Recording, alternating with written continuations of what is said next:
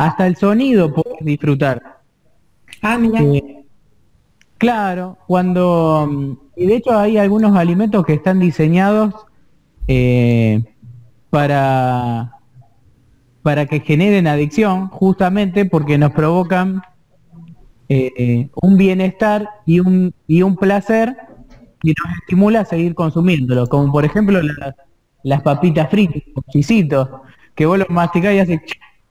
Sí, Bueno, sí. eso, esa crocancia está, está diseñada para que, que querramos seguir comiéndolo. Ah, mira. Está bien. Sí, eh, más, más adelante vamos, vamos a profundizar más, pero lo que vamos a ver en el método Sibarita eh, en parte tiene que ver con una orientación que yo le doy es cómo ganar herramientas para, para que la industria de alimentos no decida sobre nosotros, sino que nosotros decidamos sobre nuestra alimentación. La industria de alimentos ha generado alimentos de, una manera que nos eh, mantiene presos. Un ejemplo es la una empresa muy conocida, como yo lo, lo- ahora no estamos grabando, pero después lo, lo vamos a grabar. Eh, una empresa muy conocida de alimentos es dueña. Ah, hay un Talber que quiere unirse. Sí. Sí, a vos se te cortó.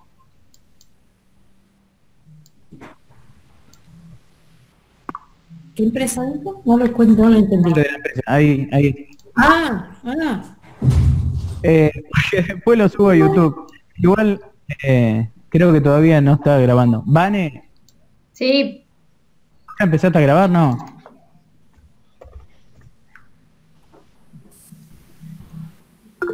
sí, sí, estoy grabando. Sí. Ah, ¿Ya empezaste a grabar? sí. bueno, Después la última, Aviso. de, de última sí, después editamos, no hay problema.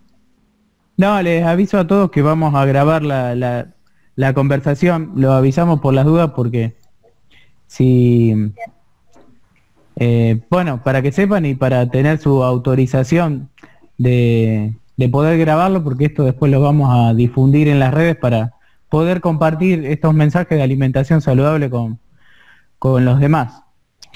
Eh, bueno, arra- arrancamos y de paso con- contesto esa, esa pregunta. Bueno, bu- buenas tardes y buenas noches a, a todos, a todas. La verdad que, como siempre, muy agradecido. eh, celebro, celebro este espacio y este encuentro de, aprendizaje mutuo. Y le doy la bienvenida a los que, bueno, a los que se suman por primera vez como Aldana y bueno, ahora en cámara Ana y dentro, dentro de poco se van a sumar algunos más.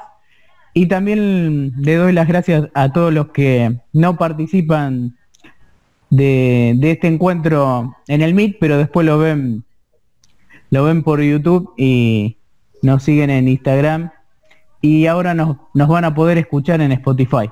Así que Ah, qué grande. Qué grande. Eh, qué nivel, estamos completos con vida, nivel. con vida Sibarita. Así que con- contestando esa pregunta que me hacías, Ana, de, de, mm, de disfrutar, de cómo disfrutar y del rol que juegan las empresas eh, de la industria alimenticia en, nuestro, en nuestra alimentación. La industria alimenticia sabe muy bien, conoce muy bien cuáles son nuestros gustos, nuestros placeres y nuestras pulsiones alimenticias. Hay una empresa muy grande y muy conocida, multinacional, que es dueña de gaseosas y es dueña, o sea, de refrescos, como se dice en otro país, y es dueña al mismo tiempo de snacks.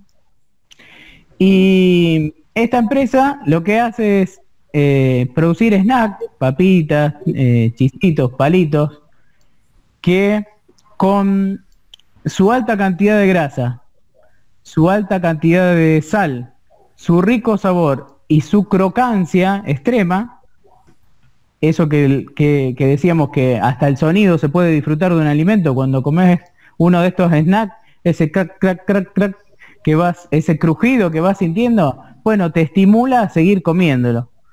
Y la sal hace que tengas sed. Entonces, ¿qué haces? Tomás la bebida gaseosa azucarada que ella- esa misma empresa vende.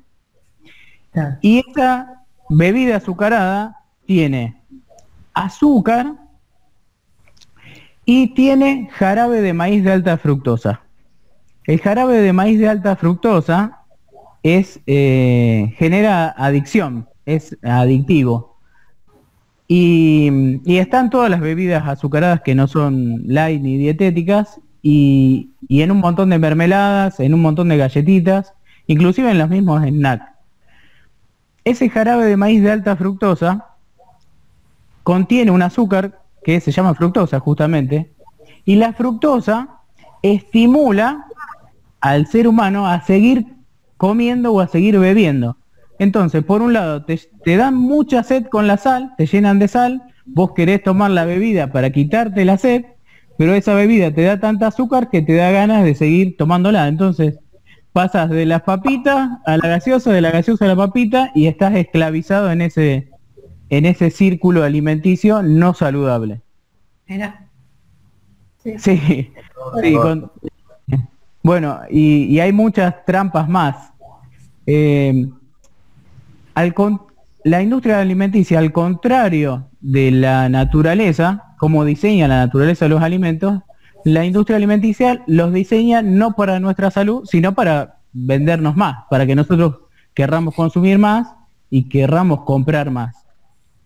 Eh, todos esos componentes que están en los alimentos, en la naturaleza existen, pero en la naturaleza existen de una manera equilibrada.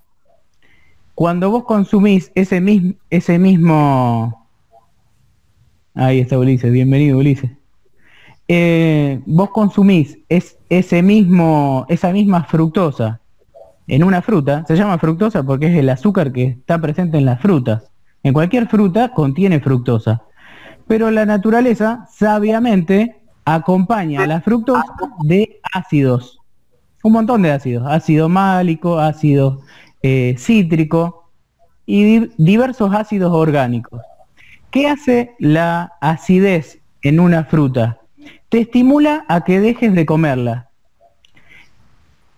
Por un lado, el azúcar de la fruta estimula a que sigas comiéndola y, y por el otro lado, la acidez de la fruta estimula a que dejes de comerla. Por eso es muy difícil empacharse de fruta. Te comes una fruta y, y no, no querés seguir comiendo la misma fruta. Te puedes comer un kilo de manzana. Es muy difícil, salvo que no tengas otro alimento y lo necesites para sobrevivir. Bueno, la naturaleza sabiamente diseñó sus alimentos para alimentarnos saludablemente, para que nos estimule a comer, pero también que nos desestimule, o sea, nos quite ese estímulo y querramos dejar de comer. Bueno, la industria de alimentos no hace eso. Entonces, como la industria de alimentos no hace eso, nosotros a través de nuestros hábitos eh, gastronómicos y a través de nuestros hábitos alimenticios podemos compensar. ¿Cómo podemos compensar eso? Eso lo vamos a ver más adelante, pero ya que estamos, eh, contesto esa, esa pregunta que me hacías. Está bien. ¿Cómo podemos hacerlo? Que bienvenida, bienvenida a esa pregunta y bienvenida a todas las preguntas. ¿Cómo, podemos hacerlo? Y justamente imitando la naturaleza. Si como una comida muy grasosa o muy salada, lo puedo acompañar de algo que me desestimule ese, ese consumo. Lo puedo acompañar de algo ácido, como una ensalada que tiene vinagre o limón, eh, también lo puedo acompañar con algo picante, lo puedo acompañar con algo astringente.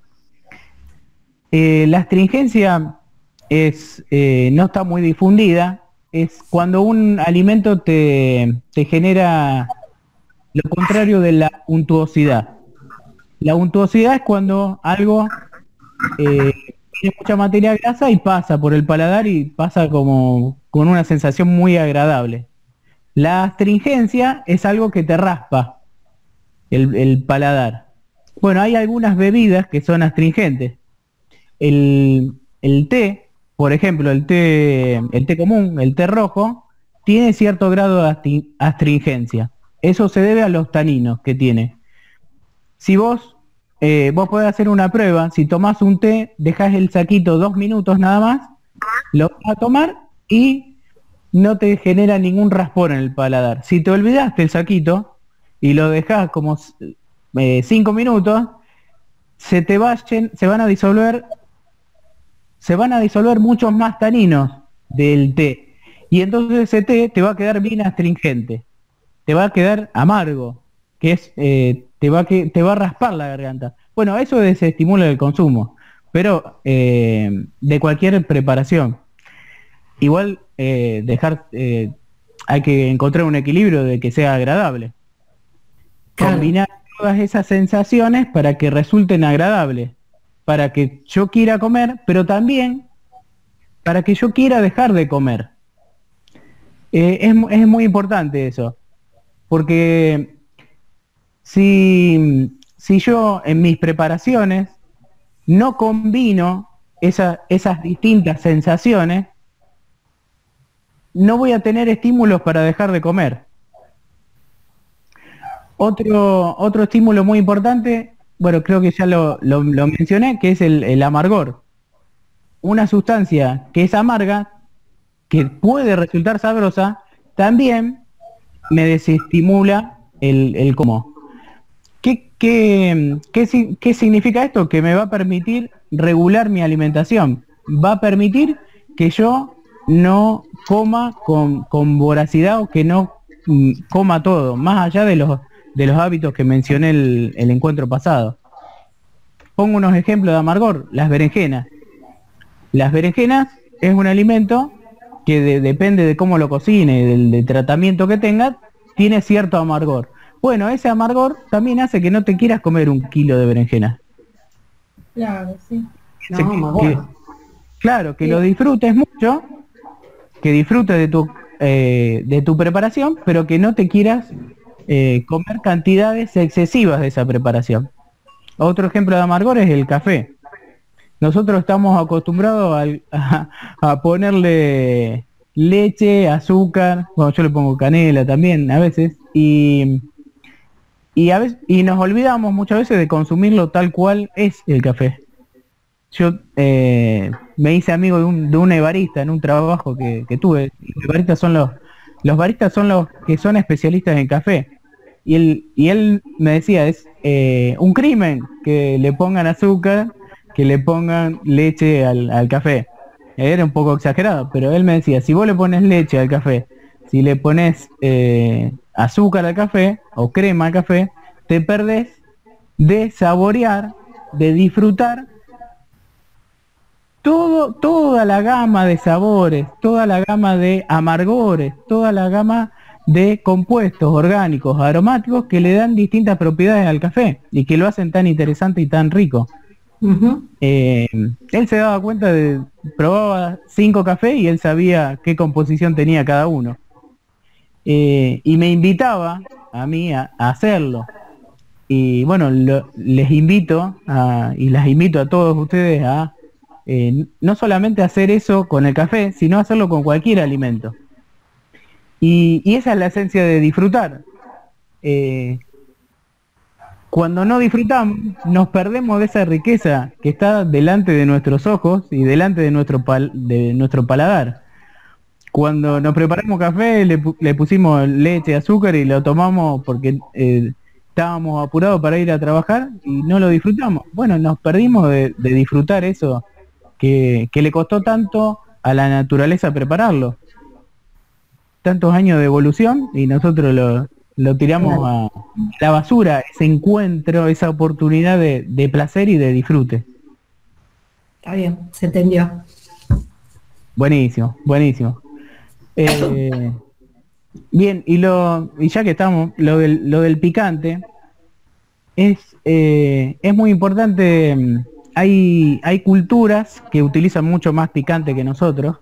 Por ejemplo, la cultura eh, la cultura mexicana, en India, en países caribeños, los, los países que, que tienen mayores temperaturas promedio los países más cálidos tienen un deterioro mayor de sus alimentos, una calidad, eh, un- una duración de la vida útil de los alimentos menor.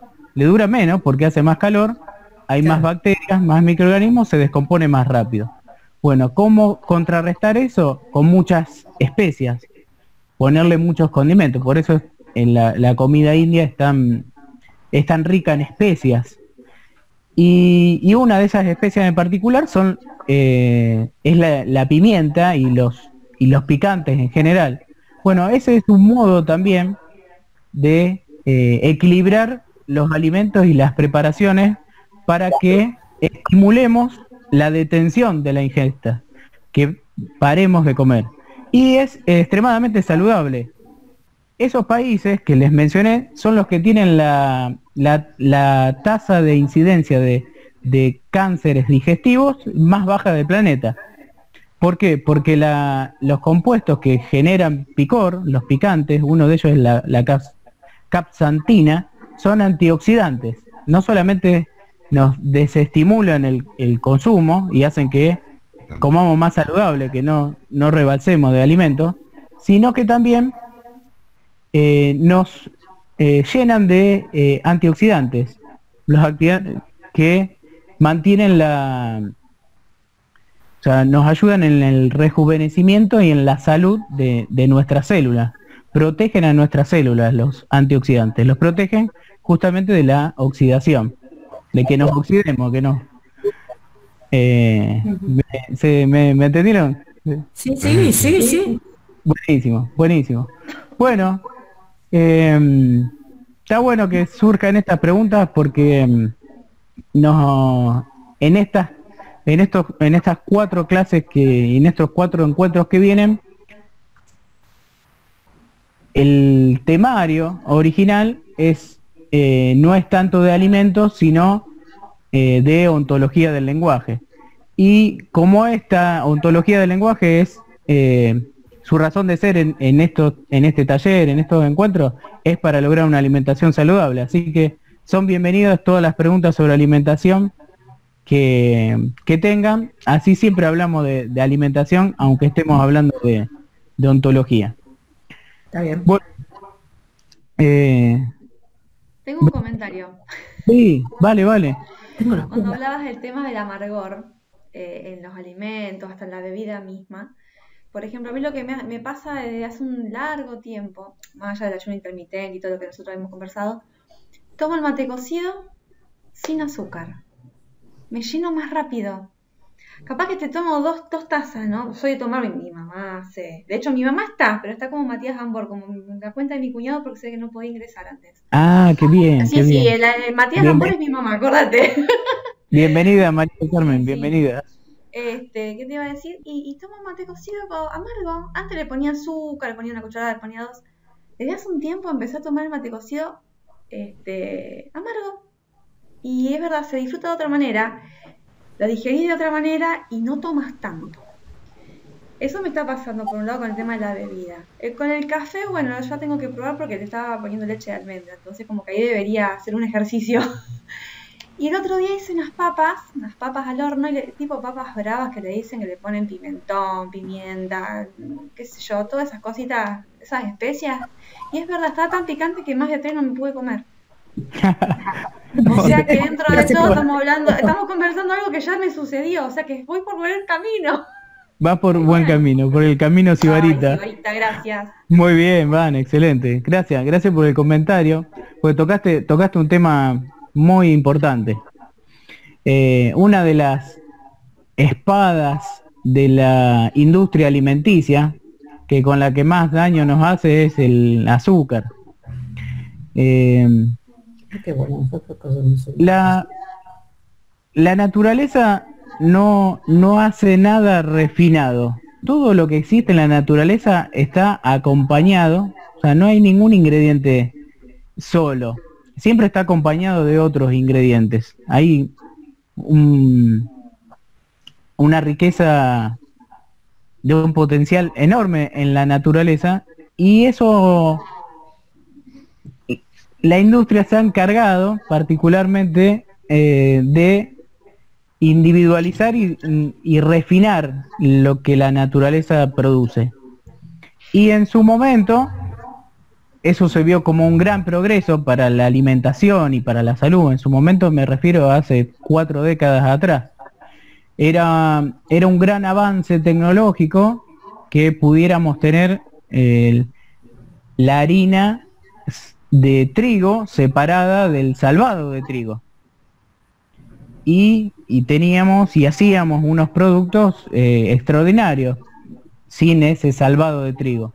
El trigo en, la naturaleza está todo junto, está el, está el grano envuelto con el salvado. El salvado es lo que envuelve el grano de trigo.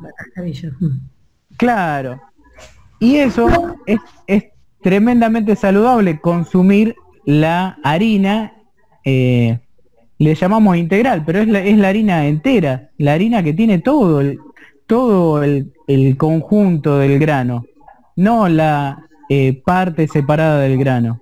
Cuando nosotros consumimos eh, cualquier producto que sea que haya sido refinado, como la harina o como el azúcar,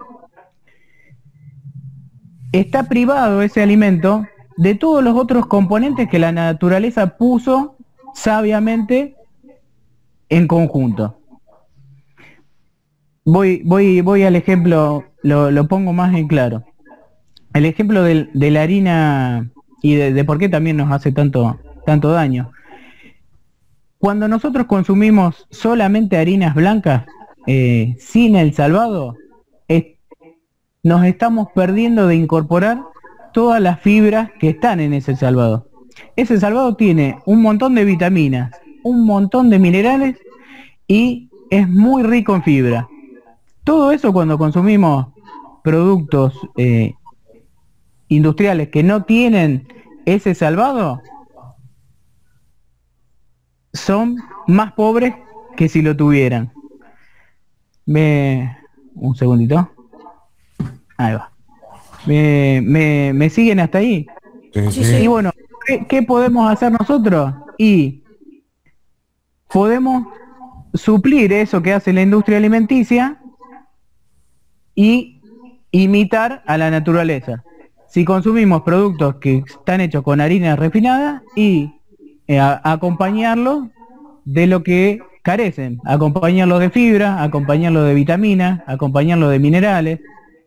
En general, como regla eh, de, ayuda a memoria, todo lo que carezca de color y sea muy blanco o sea exclusivamente de un solo color, y es, refinado y carece de, otros nutrientes. Bueno, la, azúcar, el, el, azúcar, que mm, se extrae de un montón de lugares, se puede extraer de la caña de azúcar, del, del sorgo azucarero, y bueno, no vamos a andar en detalle de eso, pero donde está la fuente es mucho más rica de lo que obtenemos ahora. Y un gran problema con, con el azúcar, esto tengan en cuenta que estos alimentos no son dañinos per se. No son un daño. Los hidratos, los, las harinas no son dañinos. Los azúcares no son dañinos. Lo dañino es el uso excesivo y exclusivo que hacemos de estos tipos de alimentos. Eh, y el ejemplo que trajo Vane fue, fue muy ilustrativo. Ella se sintió mucho mejor tomando un mate cocido amargo que si tomo un mate cocido con azúcar. Bueno, el, azúcar del que ya estamos, estamos muy acostumbrados a, consumir eh, azúcar, nos, nos estimula a seguir comiendo. Recuerdan que yo les decía que la fruta tiene fructosa, bueno, los azúcares estimulan a que sigamos comiendo. Si nosotros tomamos azúcar en exceso o comemos azúcar en exceso, eso no, nos va, no solamente que no va a detener la ingesta, sino que cuando terminemos de comer eso dulce o de beber eso dulce, vamos a querer seguir bebiendo algo dulce. Vamos a querer seguir comiendo. Por eso la, claro, la azúcar no es eh, obesogénica per se. Pero si lo hacemos exclusivamente, eh, consumimos azúcar, nos va a estimular a seguir consumiendo. Eh, y provoca una, una termina provocando un- una adicción. Nuestra, nuestra alimentación occidental eh, se ha vuelto adictiva a los azúcares y a los hidratos de carbono refinados. Que mm, yo en el libro no le llamo hidrato de carbono porque hidrato de carbono te, te, lleva a asociar eh, inconscientemente a que te podés hi- hidratar a través de estos alimentos y no y no es así, todo lo contrario. No, para, eh, yo no lo, no lo llamo hidrato carbono, yo lo llamo azúcares o azúcares simples o azúcares complejos. También le podemos decir sacáridos. Pero no, evito decirle hidratos de, de, de carbono. Y, mm, y, y volviendo a lo, a lo de los y a lo yo le digo hidrato de carbono ahora en la charla porque es, es más fácil para comunicarse porque ya lo la mayoría los conoce así. Em, el tema es con los hidratos de carbono es que como y los azúcares como son tan baratos están en todos los alimentos y y han cercenado nuestra diversidad nutricional. Bueno, ¿qué podemos hacer frente a esto? Lo que podemos hacer es, eh, y esto lo, lo vemos, yo lo llamo equilibrio, equilibrio nutricional, equilibrio de nutrientes. Ese equilibrio de nutrientes que está naturalmente en todos los alimentos que provee la naturaleza, tenemos que imitar. Si consumimos eh, una preparación que tenga azúcar o un alimento que tenga azúcar, azúcares refinados o un alimento que tenga hidratos de carbono refinados, bueno, para que eh, para que nuestra alimentación, hola bienvenida, para que esa alimentación sea saludable, tenemos que acompañar esas preparaciones que la complemente nutricionalmente. Sea, ¿de qué, de qué hay que complementarla? Y eh, hay que complement, eh, complementarla con minerales, con vitaminas, con antioxidantes y con fibras, que son los que, que no contienen esos refinados. Esos refinados dejan de lado to- todo lo que no sea ese, ese alimento exclusivo, o esa harina, eh, o ese azúcar. Lo mismo pasa con el jarabe de maíz de alta fructosa. Ese, ese componente lo van a encontrar en los alimentos como J, JMAF, jarabe de maíz de alta fructosa. Si ustedes leen las etiquetas de los alimentos y contiene es, esas siglas, eh, consúmanlo con mucho cuidado. Combinen, están todos los alimentos. En, la mayor parte de los alimentos que encontramos en, en la góndola de un supermercado. Eh, pero consúmanlo con esa conciencia y acompáñenlo de esas de otros alimentos que lo complementen nutricionalmente y que lo complementen gastronómicamente. ¿A qué me refiero gastronómicamente? A lo- incorporar lo picante, incorporar las especias, incorporar eh, amargor, incorporar astringencia. Con el tema de la astringencia hay culturas que mm, muy muy importantes, sobre todo en, Asia, eh, China, Japón, Corea y otros países más que toman té en, cuando cuando comen, cuando toman en el almuerzo, en la merienda, bueno, en la merienda sí, pero eh, distinto a nosotros, en el almuerzo, la cena toman té, toman distintos té, no, no, no solamente el té común. Y eso es muy saludable, es muy saludable por varias razones. Por esto que les mencionaba de, de la incorporación de elementos eh, gastronómicos que desestimulen el consumo y también porque el, el agua caliente del té ayuda a la digestión de las, de las grasas de cualquier preparación. Si una preparación es muy grasosa, cuando vos consumís eh, un té en esa preparación, también puedes hacer eh, consumir, eh, tomarlo con agua caliente. Si no tenés té, te comes con agua caliente en lugar de, de comer con agua fría. Y ayudas a que esa digestión sea mucho más fluida, que, que mejore la digestión de ese alimento. Hoy nosotros no estamos acostumbrados para nada. Que nosotros no estamos acostumbrados para nada a, to- a com- a comer con algo caliente.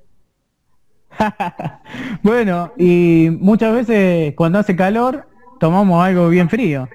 Claro. Bueno, no es no es saludable lo Mira, tomar eh, agua fría no es saludable, no es no es saludable en sí, no solamente para comer.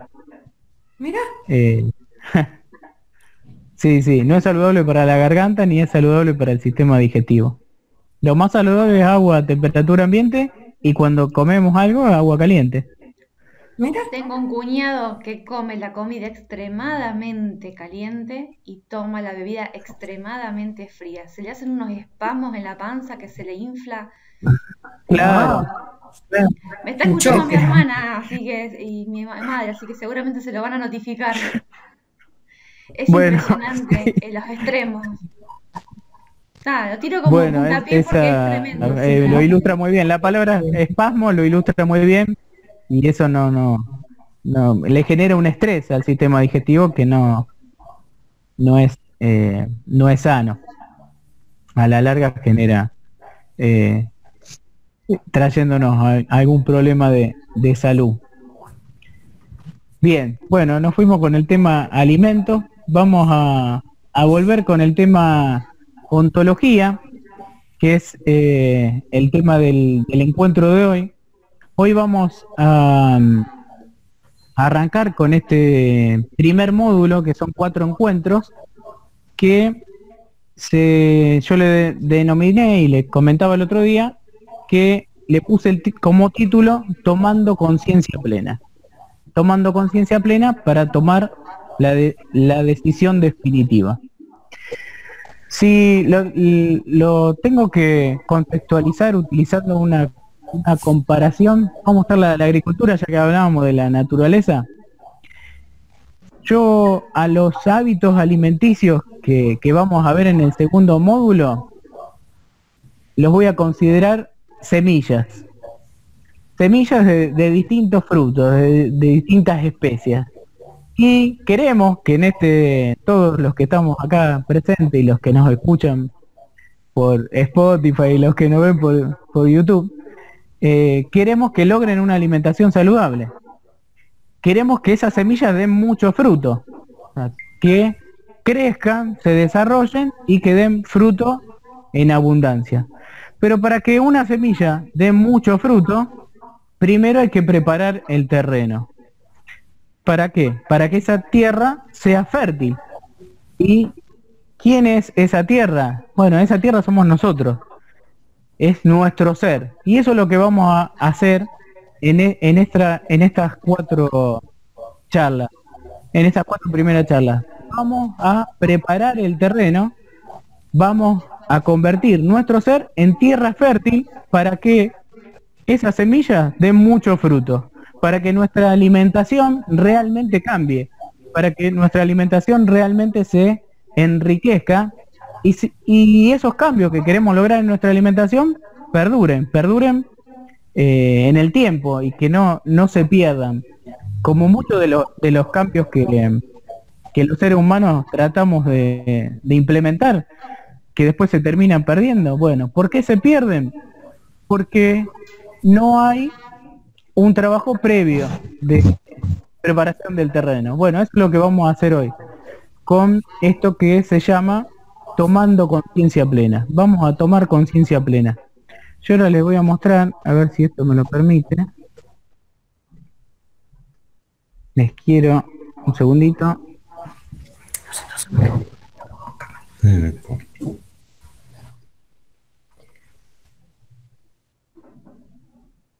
Les voy a mostrar algo muy sencillo.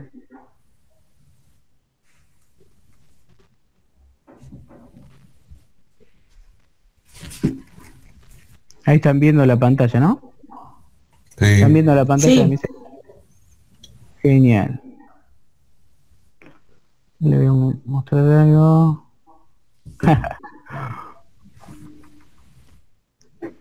que lo va porque me, va a facilitar que, me entiendan eh, de qué se trata. ¿Qué es este dibujito hermoso? Es un dibujito que hice en un pizarrón. Eh, tiene el título de Tomando Conciencia. ¿Todos lo ven? Sí. sí. Sí. Bueno, ese, ese es un diagrama, se llama diagrama ser, hacer, tener. Ser, hacer, tener. Hacer son las acciones, las decisiones que, que tomamos todos los días y tener son los resultados que tiene nuestra vida, cómo, a dónde hemos llegado, cómo están nuestras relaciones, cómo está nuestra alimentación, cómo me siento hoy, cómo me llevo conmigo mismo, conmigo misma, cómo me llevo con mi familia, cómo me siento en mi trabajo y todo lo, todo lo que conforma mi vida. Esos son el tener.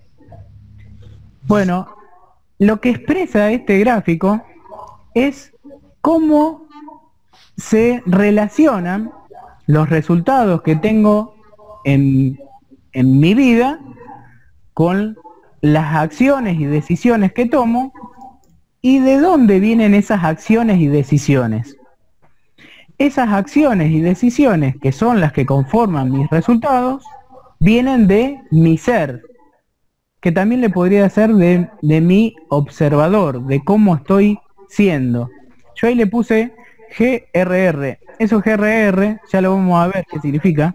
Lo vamos a ver más adelante en otro encuentro. Son gafas de realidad real.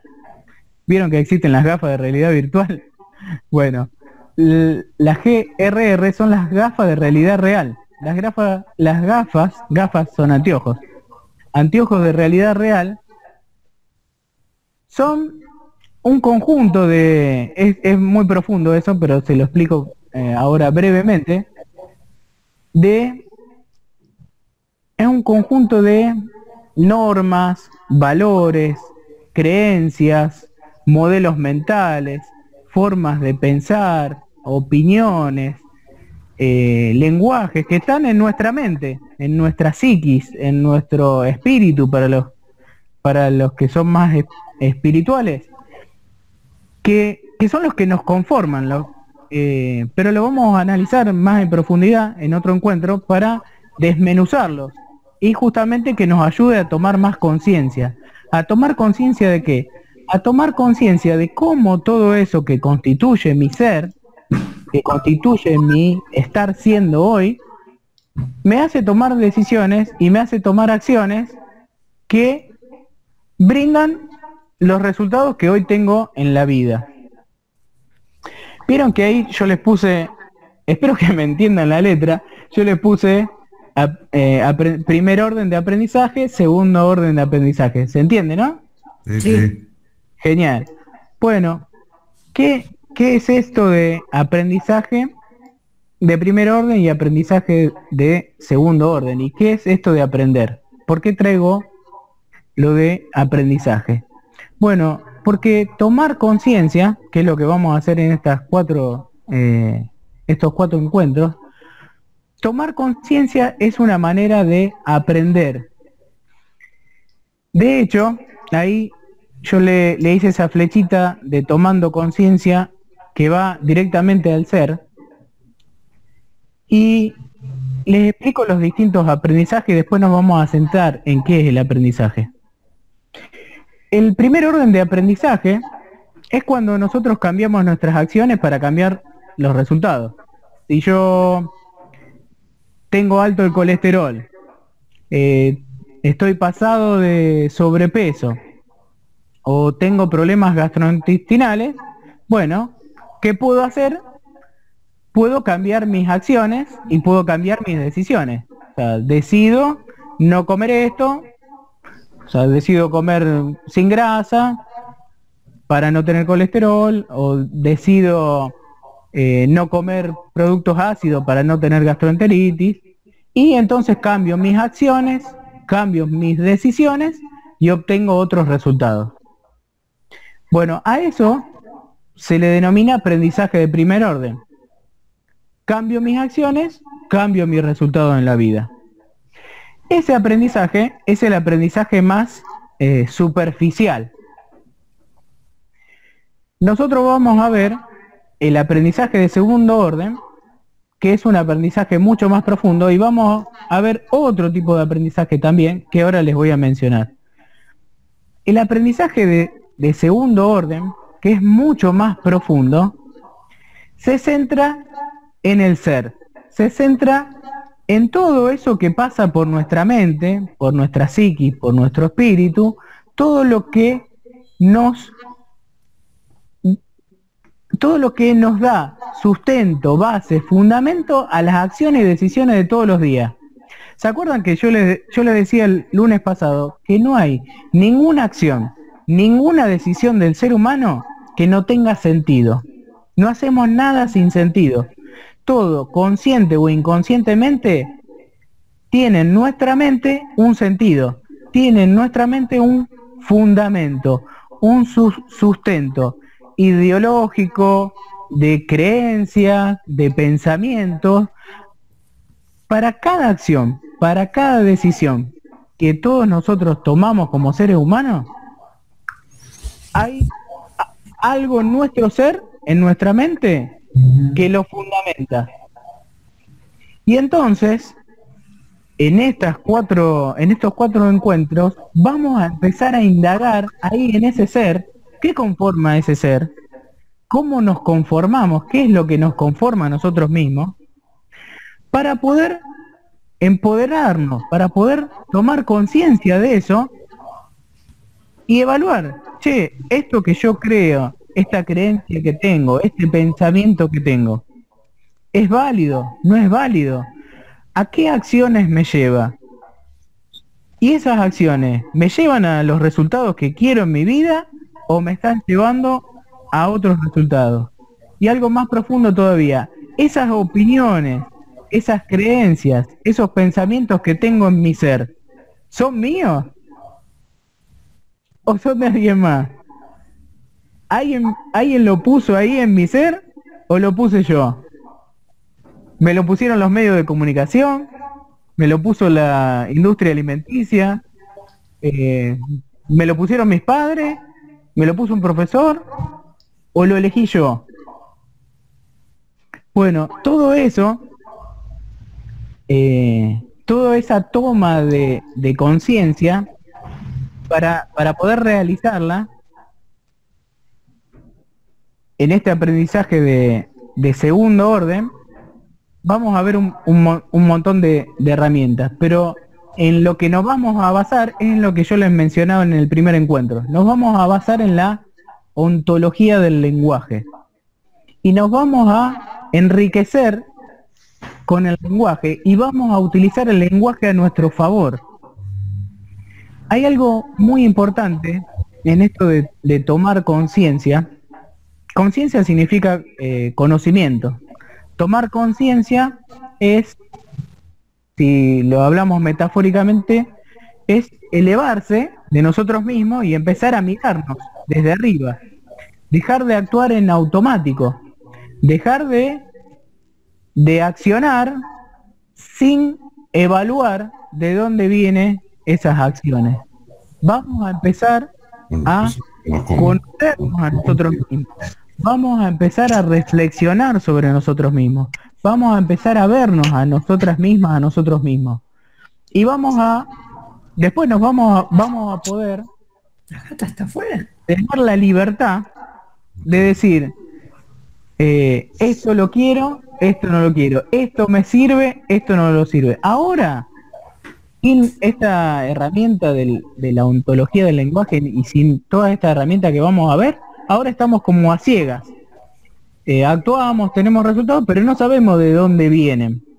¿Qué, qué, ¿Por, qué hacemos lo que hacemos? Bueno, eh, algunas veces sí lo sabemos, pero vamos a indagar con mucha mayor profundidad. Esto, desde esto que yo llamo tomando conciencia plena, desde la ontología del lenguaje se le llama aprendizaje transformacional. Es un aprendizaje que me transforma transformo mi manera de ser, mi manera de ver la realidad, y entonces transformo toda mi realidad. A esto, a, este mm, aprendizaje transformacional, en algunas disciplinas espirituales le llaman elevación de conciencia. Los cristianos a esto les, eh, llaman eh, conversión. Eh, los griegos a esto le decían metanoia, que significa transformación. Significa utilizar el lenguaje de la manera más elevada posible. Me, voy a hacer foco en esto. Los seres humanos nos diferenciamos de los animales en un montón de aspectos. En el aspecto que más me interesa ver es en el lenguaje. Nosotros no solamente tenemos la capacidad de utilizar las palabras y de, hablar y de conversar y de tener eh, relaciones a través del lenguaje, sino que a través del lenguaje nosotros podemos construir la realidad. Y tenemos algo más profundo todavía, que es que nosotros podemos elevarnos del lenguaje y ver observar lo que estamos pensando. Que eso, eso se llama recursividad. O sea, que, que no es otra cosa que la reflexión. O sea, poder reflexionar, reflexionar, y esto nos va a ser muy útil cuando veamos equilibrio emocional. Para poder ganar equilibrio emocional, para poder ganar inteligencia emocional, vamos primero que tener que ganar conciencia emocional. Vamos a tener que elevarnos de nosotros mismos y mirarnos a nosotros mismos y mirar qué estamos haciendo, por qué lo estamos haciendo eh, y qué, qué estoy sintiendo y a dónde me lleva eso que estoy haciendo y sintiendo.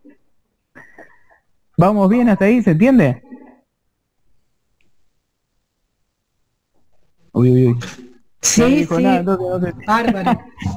Muy atenta. Bueno, genial, genial. Bien. Em, esto es em, tremendamente transformador. ¿Por, ¿Por qué se llama aprendizaje transformacional? Porque cuando, cuando yo me puedo ver a mí mismo y puedo ver me puedo analizar y puedo reflexionar sobre por qué hago lo que hago, cuando puedo hacer eso, me puedo liberar de eso y puedo tomar las riendas de mi vida. Que eso otra de las cosas tan profundas e importantes de esta herramienta, que cuando yo tomo conciencia plena de mi ser, yo empiezo a tomar la rienda de mi vida y ya no no son otros quienes gobiernan mi vida, no son los medios de comunicación, no es la industria de alimentos, no son las personas de mayor influencia en mi vida, sino que soy yo misma, yo mismo, quien decide sobre su vida y quien elige ser y quien elige actuar y quien elige tener los resultados de su vida. Cuando tomamos conciencia plena sobre esto que conforma nuestro ser, nosotros empezamos a ser arquitectos, arquitectas de nuestra vida. Empezamos a ser los directores, las directoras de la película de nuestra vida. Ahí voy a dejar de compartir, así los, los vuelvo a ver porque los extraño. Ahí vamos. Ahí está. Le tenemos la... Ahí está. Ahí volví que las extrañaba, lo extrañaba. Bueno. Bien, ¿se, entendió hasta ahí? Yo quería ponerle ese, gráfico para que se pudiera entender eh, con, mayor profundidad de lo, que estamos hablando. Esa conciencia plena y ese cambio transformacional que ese grafiquito resalta mucho los resultados. Eh, ¿qué, resultados quiero tener en, mi vida? ¿Qué quiero lograr? En este caso queremos lograr una alimentación saludable, pero aplica a lo que querramos eh, lograr. Este grafiquito que aparentemente resalta los, los resultados, no solamente tiene que ver con los resultados, porque mm, yo puedo tener puedo tener los resultados, puedo estar en un momento de mi vida donde no tengo los resultados que quiero, pero sí puedo lograr cambiar mi ser y puedo construir el ser que quiero ser. Y eso ya es eh, un logro tremendo, poder transformar con estas herramientas eh, el ser que quiero ser, aunque no llegue a los resultados que, que, quiera tener. ¿Qué quiero decir con esto? Que mm, no es solamente una visión materialista de nuestra vida esta, esta herramienta. Yo puedo lograr con esta herramienta, y cada uno de ustedes puede lograr con esta herramienta, transformarse, transformar su ser en quienes quieran ser se, usa mucho una expresión que es eh, conseguir la, mejor versión de ustedes mismos. Es construir, con estas herramientas vamos a poder construir la mejor versión de nosotros mismos. Y esto es maravilloso porque hasta ahora, eh, y sin, sin estas herramientas, muchos muchos de los que estamos acá estamos camino eh, estamos en ese camino de construirnos eh, a nosotros mismos. Pero bueno, estas herramientas nos van a permitir potenciar esta capacidad, si ya la tenemos, si ya estamos en este camino de transformación, nos van a permitir empoderarnos, ganar poder en nuestra transformación y poder transformarnos en quien nosotros querramos, poder transformarnos en la mejor versión de nosotros mismos. Y versión, versión viene de verso, viene de palabra. Y justamente lo que estudia la ontología del lenguaje es la palabra. Estudia la palabra. Y esto viene de, de la... es una rama de la filosofía, viene de la filosofía del lenguaje. Es una rama de la filosofía la ontología del lenguaje es una rama de la filosofía que estudia el lenguaje y que desde su mirada ha descubierto, para, algunos me dirán, chocolate por la noticia, pero hasta, hasta que no apareció esta visión del, del, del lenguaje, se creía que el lenguaje era meramente descriptivo, que los seres humanos utilizábamos el lenguaje para describir la realidad. Yo digo, bueno, esto es un pizarrón, es blanco, eh, es cuadrado, rectangular y es de madera. Bueno, describa. Cuando irrumpe la ontología del lenguaje en, en, el, en nuestra cultura, empezamos a descubrir que el lenguaje no solamente es descriptivo, sino que los seres humanos, a partir del lenguaje, construimos nuestra realidad. Y construimos nuestra vida desde el lenguaje. Y no hay nada que, según algunos filósofos, no voy a nombrar, eh, porque esto no es, no pretende ser una, un encuentro de filosofía, pero eh, hay filósofos que dicen que no existe nada fuera del texto, no existe nada fuera del lenguaje. Eh, si no existiera el lenguaje, no existiría la vida del ser humano. Y si te pones a pensar a reflexionar, o sea, la verdad que es, difícil vivir sin el lenguaje. Pero sin eh, ponernos a filosofar tan profundo y bajando un poquito a tierra, que es lo que estamos haciendo acá, eh, queremos utilizar este poder transformador y constructor de la realidad del lenguaje para que con ese poder nosotros podamos cambiar nuestra vida y podamos transformar nuestra vida y podamos llevar nuestra vida a donde querramos, a dónde la querramos llevar. Y en este caso, a la, alimentación. A través de estas lenguajes, a través de estas herramientas del, del lenguaje, vamos a poder llevar a nuestra alimentación a donde querramos. Vamos a poder tener la alimentación que querramos. Y no unos días o dos. Lo vamos a poder tener eh, realmente. Vamos a poder hacer ese cambio realmente. Y esto sirve para un montón de, de cosas más. O sea, desde dejar de fumar, mejorar la autoestima, construir relaciones con los demás. Las relaciones que construimos con los demás, con amistades, con compañeros de trabajo, con hijos, con padres, las construimos con amigos, con amigas, las construimos a través de, de conversaciones, las construimos a través del lenguaje. Cuanto más rica eh, sea la calidad de nuestras conversaciones, más rica va a ser la calidad de nuestras relaciones. Si nuestras relaciones son pobres, si nuestras relaciones con nosotros mismos, con los demás, son de pobre calidad, es porque es de pobre calidad el lenguaje que entre ellas hay.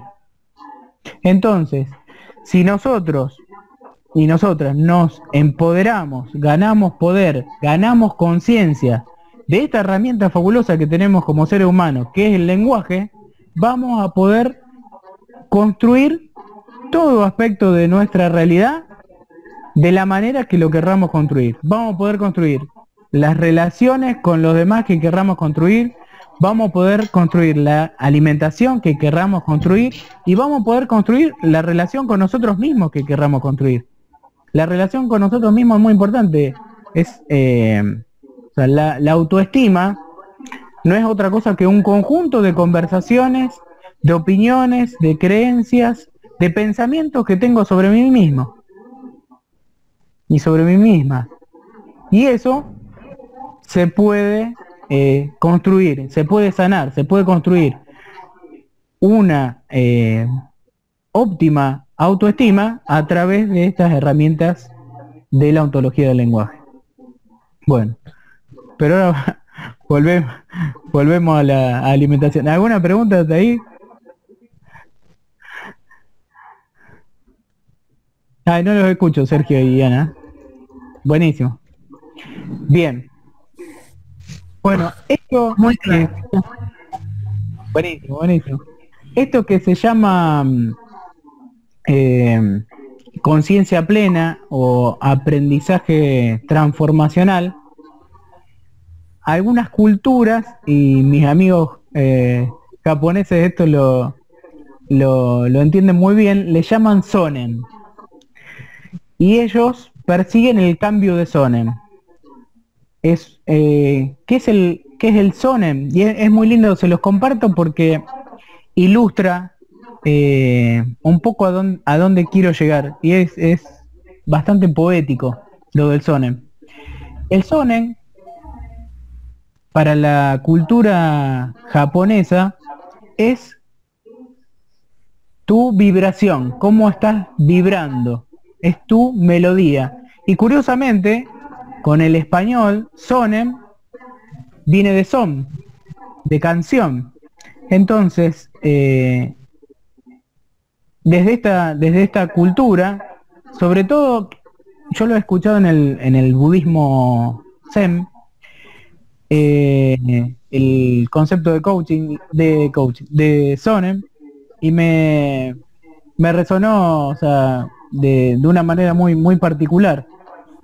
Ellos persiguen para su vida, para mejorar su calidad de vida, persiguen el cambio de sonen, persiguen cultivar un buen sonen. O sea, ¿qué quiere decir esto? Eh, poder sonar agradablemente, poder tener una buena melodía, poder sonar con armonía, con ser un alegro y no un, heavy metal, o no un... Esto nos va a ayudar mucho con la inteligencia emocional, o no ser un un bal dramático o una canción melancólica. y esto es, eh, yo le, le, llevo esta pregunta, ¿cómo cómo quisieran sonar, si fuesen una, una canción, si su vida fuese una canción, si su personalidad fuese una canción, ¿qué canción querrían ser? Y les pregunto, ¿qué canción son ahora? O sea, ¿cómo está su son en hoy? ¿Y qué canción quieren ser?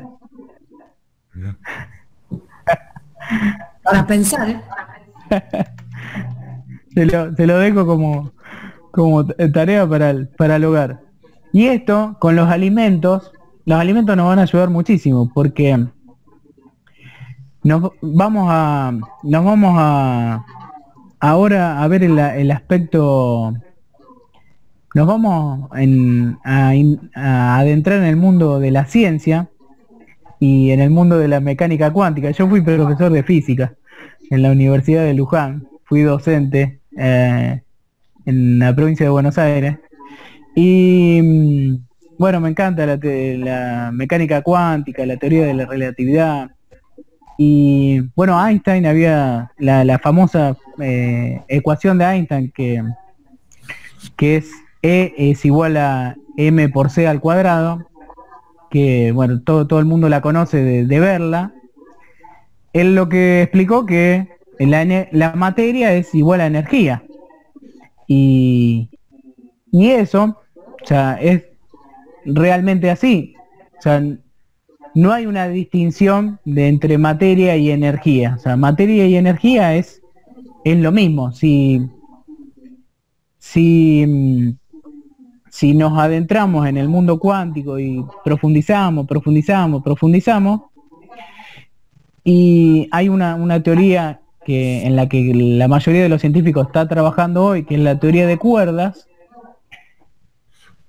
que habla de que todo, todo, en, en cómo está conformado nuestro universo, materia, energía, absolutamente todo, desde los átomos de las estrellas, las galaxias, hasta los átomos de nuestra célula y nuestro cuerpo, están formados por cuerdas, cuerdas eh, infinitesimalmente pequeñas, muy, muy, muy, muy, muy pequeñas, que vibran. Vibran en, determinadas eh, frecuencias. Y entonces todo es vibración. Y cuando nosotros consumimos alimentos, consumimos vibración. Y esa vibración también influye en nuestra vibración general, en nuestra energía en general, en nuestro sonen en general.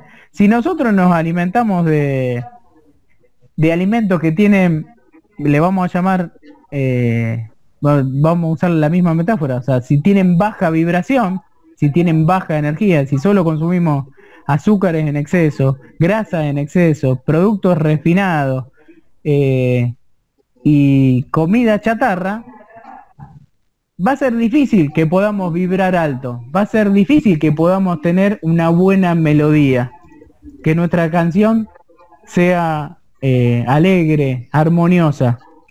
Pero en cambio, si consumimos alimentos saludables, si consumimos alimentos de distintos colores, ricos en, antioxidantes, ricos en vitaminas, ricos en sabor, ricos en textura, ricos en aromas, en perfumes, en sabores, y va a ser mucho más fácil eh, vibrar alto, va a ser mucho más fácil tener un sonen alto. Estaba leyendo lo que somos lo que comemos.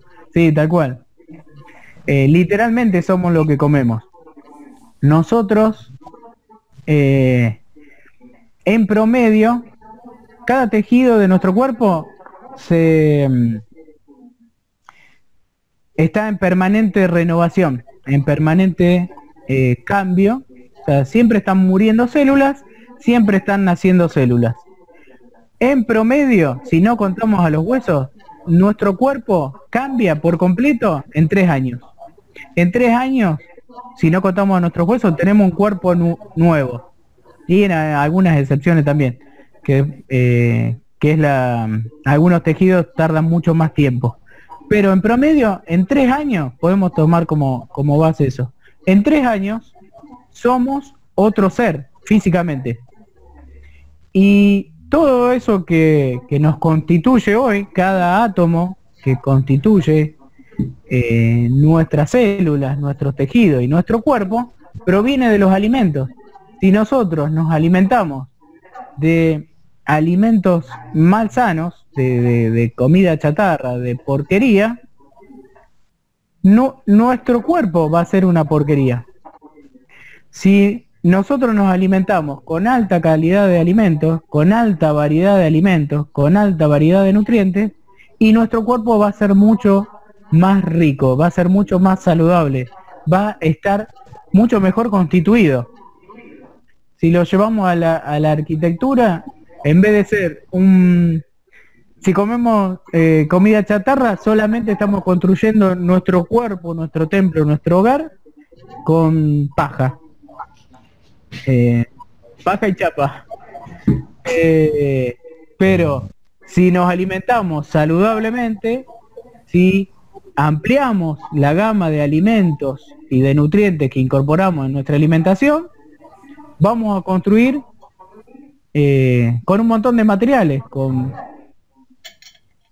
y va a ser un, un edificio sólido, robusto, elegante, brillante, con cimientos fuertes, con un sistema inmunológico fuerte, saludable, resistente. ¿Me, me siguen, ¿Me siguen hasta ahí? ¿Vamos bien? Bueno. ¿Cómo vamos de, de tiempo. No sé qué hora empezamos. Vamos, vamos bien, me parece. Bueno, ¿alguna alguna duda, alguna pregunta hasta ahí?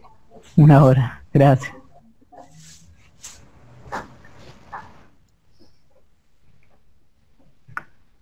¿No? No, está todo bien. Está muy claro. Sí, hablo, hablo todo yo. Bueno, se, seguimos seguimos, seguimos con eh, el tema del, encuentro de hoy, que es el, aprendizaje. El aprendizaje transformacional que, vamos a, realizar sobre nuestra alimentación y sobre nosotros mismos. También se le llama iluminaciones o iluminación de conciencia, cuando mirábamos el mundo de una manera y después, ah, es como que nos quitan el velo de los ojos y empezamos a ver el mundo de otra, mucho más amplia, mucho más rica. Bueno, vamos a experimentar eso. Vamos a empezar a ver cosas que antes no veíamos. Y eso va a ampliar enormemente nuestra capacidad de decidir y de actuar. Ahora, con nuestra visión actual y con nuestro estado de conciencia actual, estamos viendo el mundo de una manera más limitada. Entonces nuestras acciones son más limitadas, solo podemos accionar eh, de acuerdo con lo que vemos. Bueno, la idea es que ampliemos nuestra conciencia, que nos iluminemos y que veamos mucho más allá y que ampliemos nuestra mirada y que ampliando nuestra mirada podamos ampliar nuestro campo de acción y que, y que nuestras acciones sean mucho más, más robustas. Eh, bien, bueno. Hay eh, algo muy importante que les quería compartir con respecto al, aprendizaje y es, eh, a vos, Vane, te va, te va a gustar mucho que, que te gusta la etimología de las palabras y es la, la palabra aprender. ¿De dónde viene la, etimología de la palabra aprender? Y, tiene, y descubrir esto tiene un montón de, connotaciones. ¿Y por qué traigo esto? Porque justamente todo lo que estamos viendo es un aprendizaje. Vamos a aprender, no solamente vamos a aprender a comer saludablemente, sino que vamos a aprender por qué antes no comíamos saludablemente. ¿Y qué es ¿Qué es lo que nos frena a comer saludablemente? ¿Y por qué no pudimos tener éxito antes y por qué vamos a tener éxito ahora? Todo eso va a ser un proceso de aprendizaje y está siendo un proceso de aprendizaje. Pero ¿qué significa aprender? ¿Qué significa aprender? ¿Alguno tiene alguna definición? Googlear. bueno, hay un montón de, de definiciones. Si alguno quiere compartir, es bienvenido, bienvenido, bienvenida. Em, pero bueno, hasta que asimilar cosas que no sabíamos. Muy bien, eso. sí, yo creo que tomar conocimiento, no sé si tomar, si está bien definido. Tomar, claro. aprender. Esto es aprender. Tomar, ah, incorporar. Claro, incorporar, lo tomo. Mirá qué bueno, ¿cómo, ¿cómo me sirve eso que me están diciendo? Bueno, aprender, la etimología es aprender. Prender sería lo contrario de prender, como la palabra anormal. La palabra anormal es lo contrario de normal. La palabra, bueno, todo, toda la, letra A antes de una palabra hace que eh, niegue a esa palabra. Ah, bueno, aprender es lo contrario de prender. Ah, mira es justamente agarrar. Yo agarro. Claro. Bueno, agarro, agarro esto, el sanitizante, el spray, lo agarro, lo prendo. ¿Cuándo prendo? Cuando lo suelto, toma, te, lo doy. Eh, hay, hay, varias eh, interpretaciones de esto de soltar. Aprender es soltar lo prendido. Si yo leo, leo, leo sobre alimentación saludable, leo, leo, hago charla, hago curso, miro videos de YouTube, leo libros. Estoy prendiendo, prendo, prendo, prendo, prendo, agarro, atrapo, prendo, pero no aprendo. ¿Cuándo aprendo? Cuando suelto eso que prendí. Aprendo cuando pongo en práctica eso que tengo prendido. Cuando lo suelto. Mira, mira, qué sorpresa. es lo que venimos a descubrir a esta edad. bueno, por eso es tan, importante esto y tomar conciencia de, la, de las palabras. Terrible. Increíble. Bueno, me alegro. Me encantó esa definición. Porque es aplicable para aprender, el soltarlo. Claro, otra manera de aprender es es eh, dando eso que tengo aprendido a otro.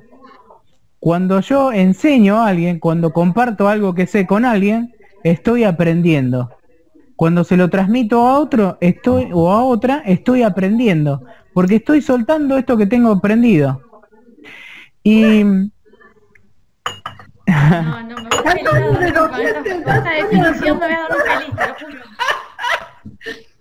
Mira el revuelo que causó tu definición. Por Dios. ¿Cuántos años de profesor y nunca lo aprendí? me, alegro, me alegro, me alegro que, le sirva, que nos sirva. Eh, sí, sí, es muy importante esta definición de, de aprender. Y justamente esto está en el, en, el libro de, inteligencia emocional que, estoy escribiendo, pero se los comparto ahora. Yo te lo compré. Eh, ah, mira. Ah, pero ese no está publicado todavía. Por eso, ya, está. Anotame en tu lista. qué chupamedia. eh, cuando aprendemos, o sea, cuando soltamos lo aprendido y cuando compartimos lo aprendido con alguien más, eso nos genera una emoción de bienestar, de placer, de satisfacción, de gozo. ¿Y por qué nos provoca esto? ¿De dónde viene esto? ¿Por qué sentimos eso? Ah, que viene la... ¿Se imaginan ustedes? Y yo, la experiencia que tengo por mi trabajo es que cuando yo he enseñado algo y veo que el otro obtiene frutos o lo comprendió bien, siento que lo que yo transmití sirvió y lo transmití bien.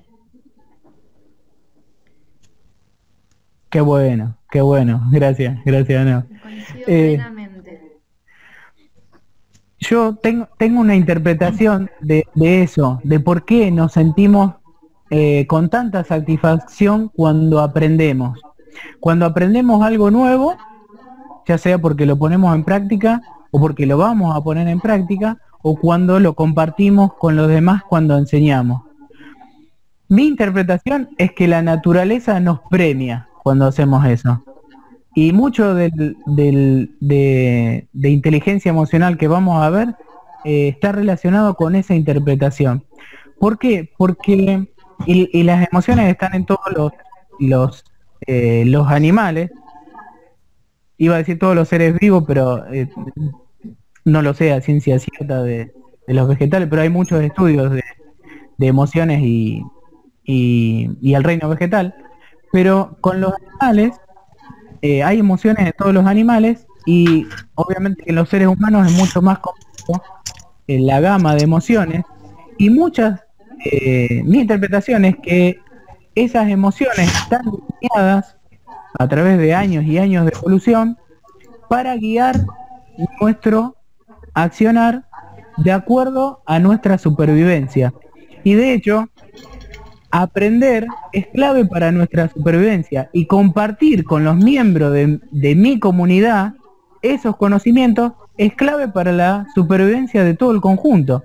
Y los seres humanos somos seres sociables y somos seres sociales. No vivimos individualmente. Es, es difícil sobrevivir individualmente. Entonces, mi interpretación es que la naturaleza nos premia cuando aprendemos y cuando compartimos ese conocimiento con los demás. Cuando compartimos ese conocimiento con los demás, nos premia con gozo, con satisfacción, con alegría. ¿Para qué nos premia? Para que sigamos haciéndolo para que sigamos enseñando, para que siga habiendo profesoras, eh, profesores, que siga habiendo docentes, que, eh, que no se guarde la información, que se amplíe el conocimiento. ¿Para qué? Para que se amplíen las probabilidades de la especie de sobrevivir. Que son, momentos muy importantes para, para sobrevivir esto. Bien, y para sobrevivir en estos tiempos es clave eh, la alimentación saludable, pero es más clave todavía el equilibrio emocional.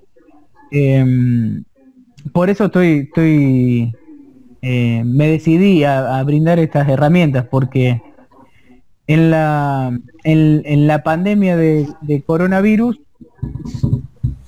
sobreviene una pandemia de, de desequilibrio emocional. Bueno, nosotros vamos a ganar un montón de herramientas para combatir en nuestra vida esa, esa pandemia y, lograr el, equilibrio emocional. Volviendo al, grafiquito, me, había quedado con ganas de decirles algo en, el ser. ¿Se acuerdan del gráfico ser, hacer, tener? Voy a poner así. Eh, no nos alejamos. El, en, ese, en ese ser que es nuestro ser, se libra una, una batalla. Eh, hay una, una lucha por quién controla ese, ese ser, que es nuestro ser. Nosotros con, estas herramientas de, autoconocimiento y de, y de ganancia de conciencia, vamos a ganar esa, esa batalla, porque esa batalla se libra con eh, un montón de, intereses, pero hay muchísimos actores eh, y actrices que tratan de ganar nuestro ser. Uno de ellos es la industria alimenticia. Otro de ellos son los, los gobiernos, pero gobiernos de toda índole, de toda índole, eh, locales, mundiales, y otros son los los medios de comunicación que eh, intentan influir permanentemente en nuestro ser. Bueno, nosotros con estas herramientas que vamos a ir viendo, vamos a poder ganar fortaleza en nuestro ser para ser nosotros mismos, nosotras mismas, quien decidamos sobre nuestro ser y que no decidan otros, que no decidan eh, las noticias, que no decidan los medios de comunicación, que no decidan la industria alimenticia, que no decidan las influencias negativas, sino que seamos nosotros quienes decidan sobre su vida, quienes decidan sobre eh, nuestro accionar. Algo muy claro son las publicidades. Las publicidades, querrámoslo o no, están permanentemente sugestionando nuestro ser, están permanentemente entrando en nuestro ser para que eh, actuemos de determinada o cual manera. Em, y creo que ahora sí ya, ya es tiempo.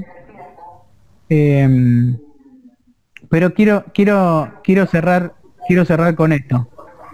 Em,